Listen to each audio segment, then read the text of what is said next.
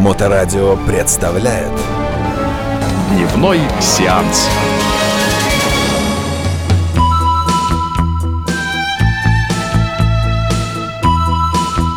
Итак, начнем мы нашу программу с обзора американского кинопроката второго уикенда текущего ноября.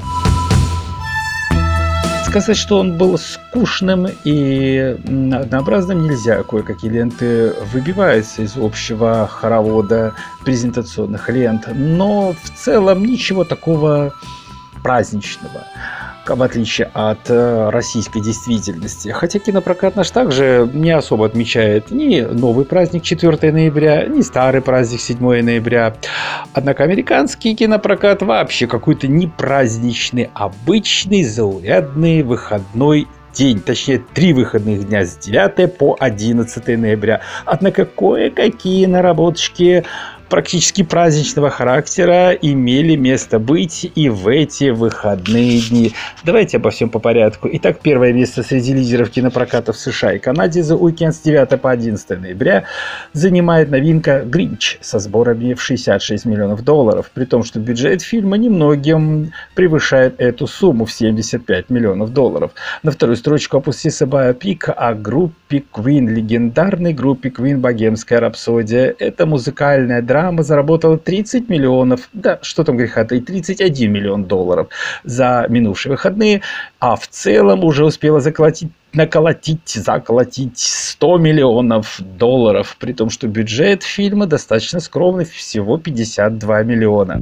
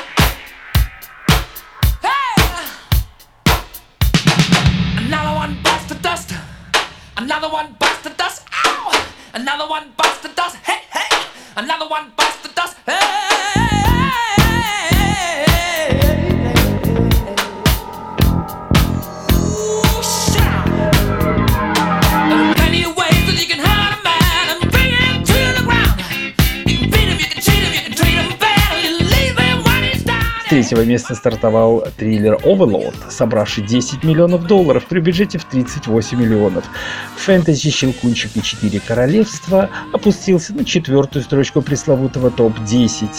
Это фэнтезийное нечто сработало 10 миллионов долларов за уикенд и 35 миллионов за две недели проката при бюджете, солидном бюджете этого невероятного нечто, повторим, определение свое такое нейтральное в 120 миллионов долларов.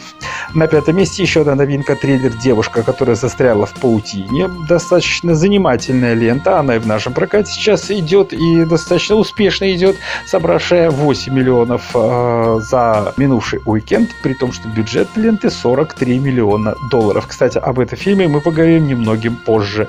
На шестую строчку опустился режиссерский дебют Брэдли Купера «Звезда родилась». Фильм заработал 8 миллионов долларов за уикенд. Скажете, боже мой, неужели шедевральный режиссерский дебют Брэдли Купера сумел заработать так мало денег? Но не спешите переживать за Брэдли за уикенд он собрал 8 миллионов, но в целом фильм «Звезда родилась» заработал уже 178 миллионов долларов за 5 недель успешного, как видим, кинопроката, при том, что бюджет фильма всего 36 миллионов долларов. На седьмом месте комедия «Nobody's Fool», собравшая порядка 7 миллионов долларов за выходные и 24 миллиона долларов за две недели проката при бюджете, достаточно скромном бюджете в 19 миллионов долларов. Хотя, такое скромность и что такое 19 миллионов долларов? Дайте-ка нашим режиссерам 19 миллионов долларов, и они нас снимают там столько комедий, трагедий, драм. Но это уже фантазия. А мы переходим к следующим рубрикам передачи «Дневной сеанс». Дневной сеанс с кинообозревателем Дмитрием Московским.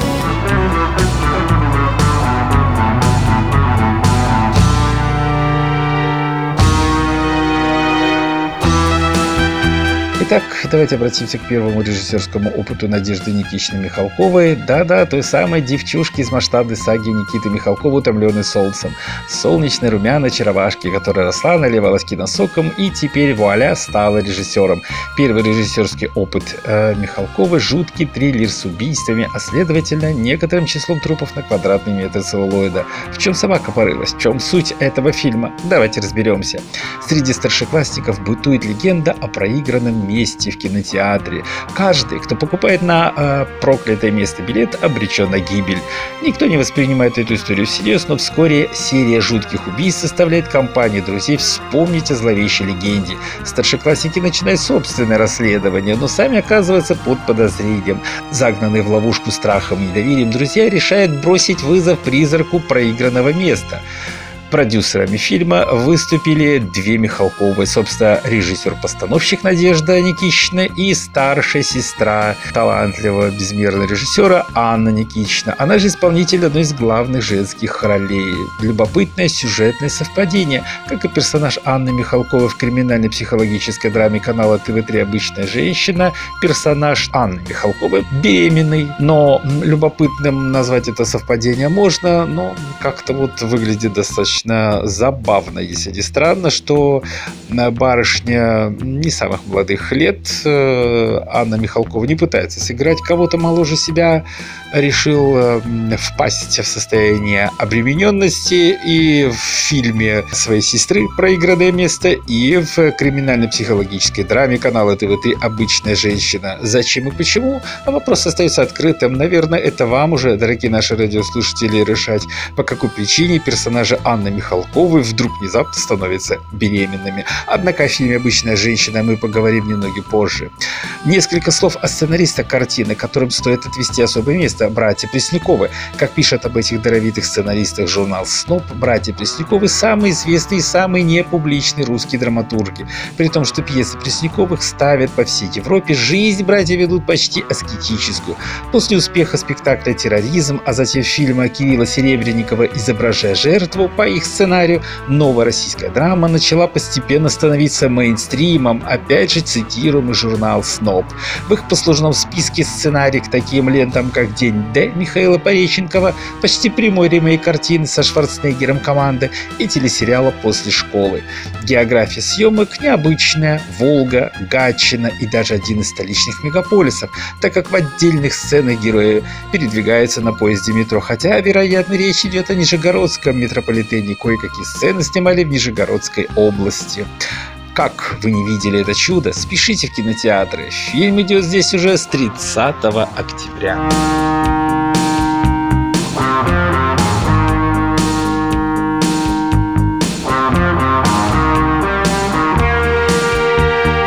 Ну а теперь о фильме «Девушка, застрявшая в паутине». Лизбет Саландер, девушка с татуировкой дракона, умная и безжалостная мстительница, возвращается.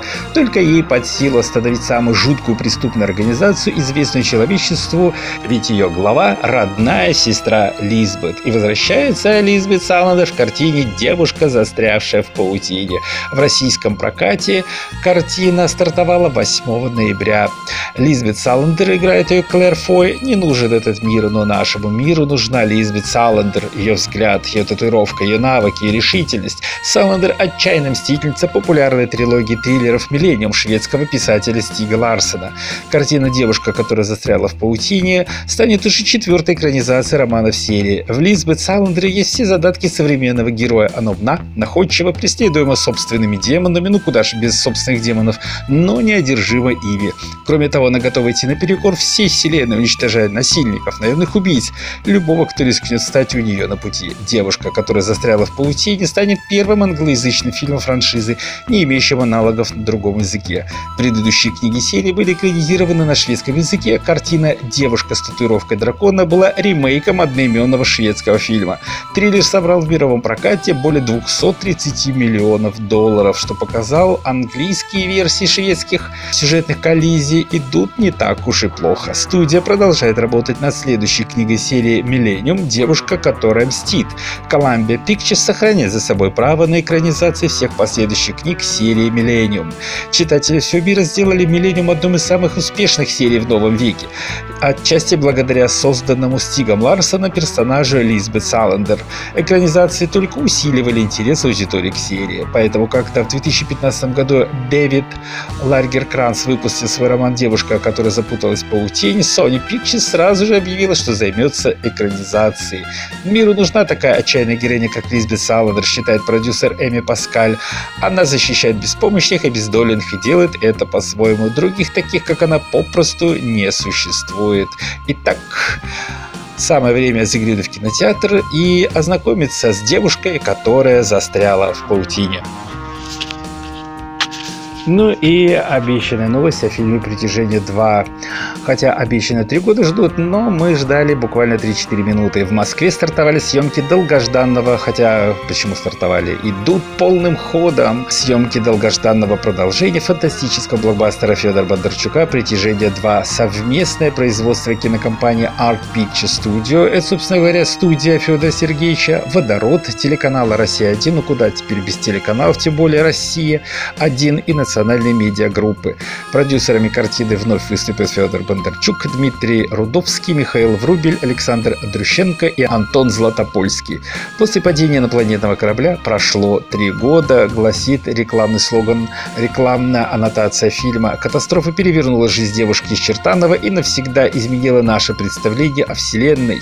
Кажется, что это было самым большим испытанием для всех нас, но человечество еще не знает, что очень скоро ему предстоит пережить новую встречу.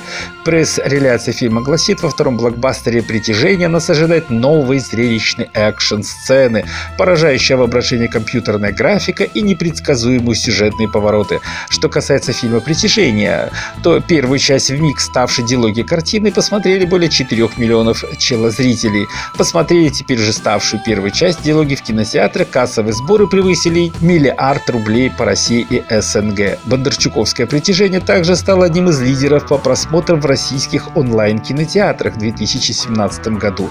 Первый в современной истории российский фильм о неудачном контакте землян с пришельцами также высоко оценили и зарубежные зрители. Притяжение получило международный прокат в более чем 80 странах мира.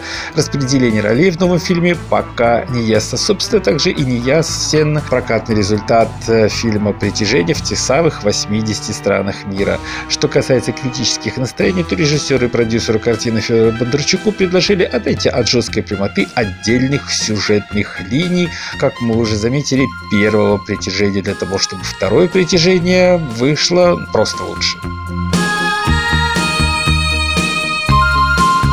Александр Галибин, широко известный по киноролям в таких лентах, как «Трактир на Пятницкой», «Ослиная шкура», «Нас венчали не в церкви», «Мастер и Маргарита». В картинах Владимира Бортко дважды сыграл роль Николая II в телефильме «Жизнь Клима Самгина» и в картине Романова «Венценосная семья» приступил к съемкам своего третьего полнометражного режиссерского проекта «Сестренка», в основу которого легла повесть народного поэта Башкортостана Мустая Карима «Радость нашего дома». Фильм Галибина под названием «Сестренка» будет снят на башкирском языке. Мустай Карим – один из тех редких авторов, которому удается очень тонко передать детские чувства, считает Александр Галибин. Очень просто, очень ясно, при этом перечитывая поезд второй, третий раз, начинаешь понимать, насколько глубоко он погружается в мир детства, добра и любви. Действие картины разворачивается в годы Великой Отечественной войны. Осиротевшая украинская девочка Оксана, найденная в разоренном доме, обретает приют и новую семью в башкирской деревне. Отношения Оксаны с ее названным братом Ямилем и другими деревьями деревенскими ребятами поначалу складывается непросто. День за днем дети вместе борются с трудностями военного времени, которые их, этих детей, объединяют. В роли Оксаны снимается юная звезда российского кино, восьмилетняя Марта Тимофеева. В ее фильмографии уже 36 кинолент, среди которых «Время первых», «Легенда о Калаврате», «Проводник» и трилогия «Гоголь». В главной роли шестилетний башкирский дебютант Арслан Актюрин. У нас был очень сложный кастинг, рассказывает продюсер картины Дмитрий Фикс. Непростая задача найти талантливого шестилетнего ребенка, свободно говорящего на башкирском языке. Нам очень повезло с Арсланом, добавляет оператор Михаил Гранович. На него интересно смотреть, у него не банальные реакции, свои краски. Он еще не испорчен кинематографом и прекрасен своей естественностью.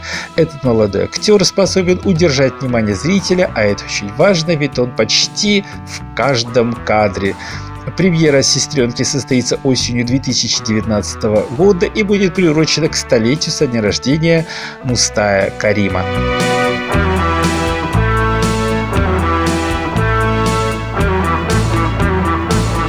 Улицам матрас возили как будто на показ в Москве и Петербурге. Обычный с виду двуспальный матрас из обычной с виду гостиницы. Хотя откуда она, народу было неведомо. Но мы-то с вами знаем, что этот матрас был из отеля. Однако не будем забегать вперед. Итак, по улицам матрас возили. Но в чем же прелесть этой коллизии? А в том, что в матрасе этом была незначительная начинка. И часть этой самой начинки, в кавычках, была видна невооруженным глазом. Дело в том, что начинкой это являлось тело, человеческое тело. И из матраса торчала то ли рука, то ли нога. И для того, чтобы созерцатели всей начинки не вздумали вызывать полицию, водительница автомобиля с виду обычной женщины то и дело выскакивала из этого автомобиля и предлагала людям взятку. И увещевала ни в коем образом не вызывать полицию, не обращать внимания на то, что происходит с матрасом, точнее внутри матраса. Скажете, где-то мы это видели, где-то мы это слышали. Совершенно верно. Кстати, а, всю драматургию этого презентационного момента немного порушили в Петербурге. Дело в том, что в Москве на автомобиле ничего не было написано, а вот в Петербурге было обозначение два слова, которые, собственно говоря, всю коллизию момента драматургического и раскрывали. Дело в том, что весь этот сырбор с матрасом, с трупом в матрасе, с торчащими конечностями из матраса были э, закручены вокруг вполне себе тривиального сюжетного момента сериала «Обычная женщина», который с виду обычный, да, а вот если копнуть поглубже, давайте обратимся к небольшому синопсису этого сериала, чтобы стало все понятно и все стало на свои места. Итак, Милая барышня, 39 лет, по имени Марина. У нее обычный цветочный бизнес и крепкая дружная семья. Муж хирург, дочери учатся в частной школе и крутом институте. Окружающим кажется ее жизнь идеальной, но все это оказывается враньем. За красочным фасадом скрываются страшные тайны. У мужа есть любовница, старшая дочь прогульщица и наркодилер, младшая социопатка, а сама Марина не цветочница, а сутенерша, которая скрывает от родных теневой бизнес правда, стремительно вырывается наружу, когда одну из работниц Марины обнаруживают мертвой.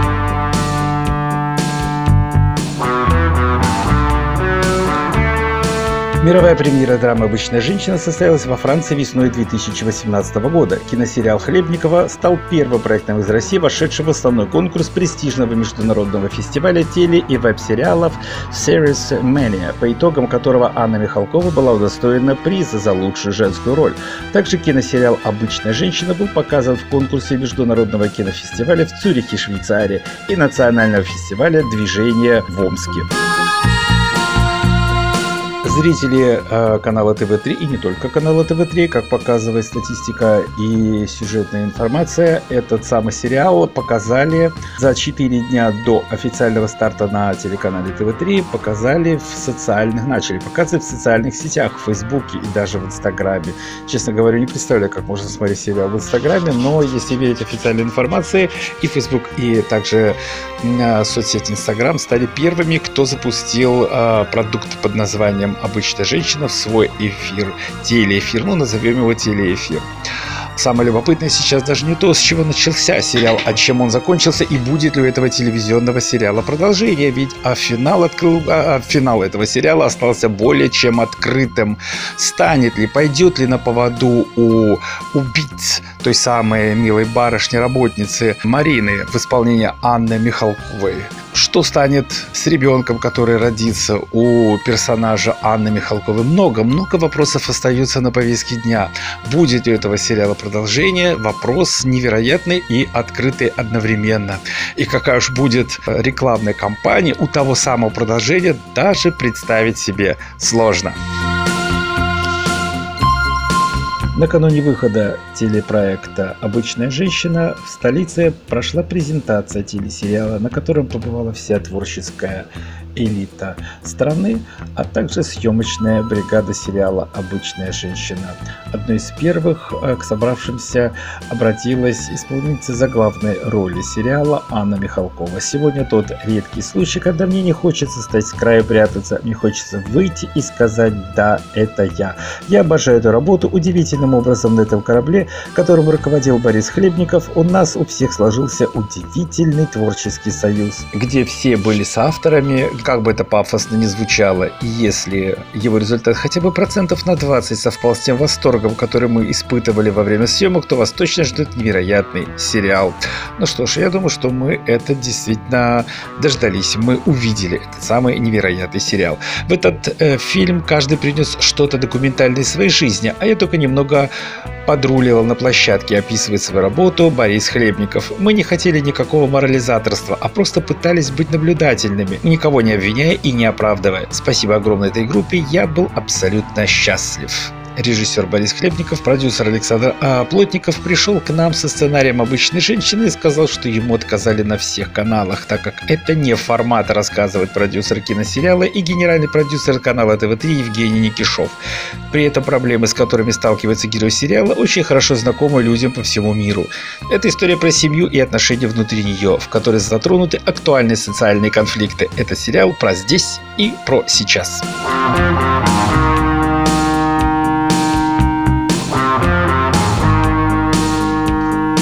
Несколько часов назад завершился Международный культурный форум.